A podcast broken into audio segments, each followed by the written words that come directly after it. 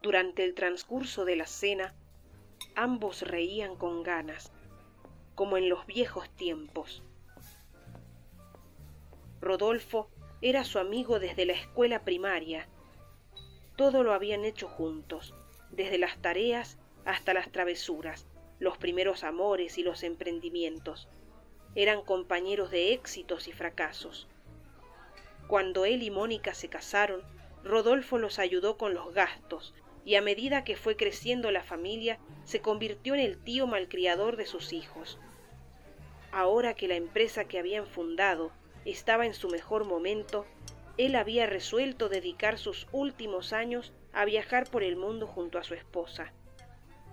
Rodolfo, que no tenía familia, gozaba de buena salud y estaba en perfectas condiciones para hacerse cargo de la compañía. Los había felicitado por sus planes y para celebrar tantos triunfos y desafíos compartidos, lo había invitado a cenar esa noche allí, en el restaurante donde habían gestado casi todos sus proyectos. Él no podía disimular su entusiasmo. Mónica y él habían soñado con ese viaje por años y tenían cada detalle perfectamente calculado.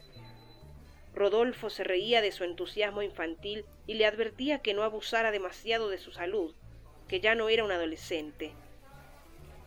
Cuando terminaron de comer, su amigo descorchó la botella que habían guardado por años para una ocasión especial y propuso un brindis. Por Mónica, por Mónica, respondió él, y bebió de un sorbo. En cuestión de segundos, se sintió mareado y confundido. Por más que aspiraba con fuerza, el aire no parecía entrar en sus pulmones. Hizo gestos desesperados e intentó en vano ponerse de pie.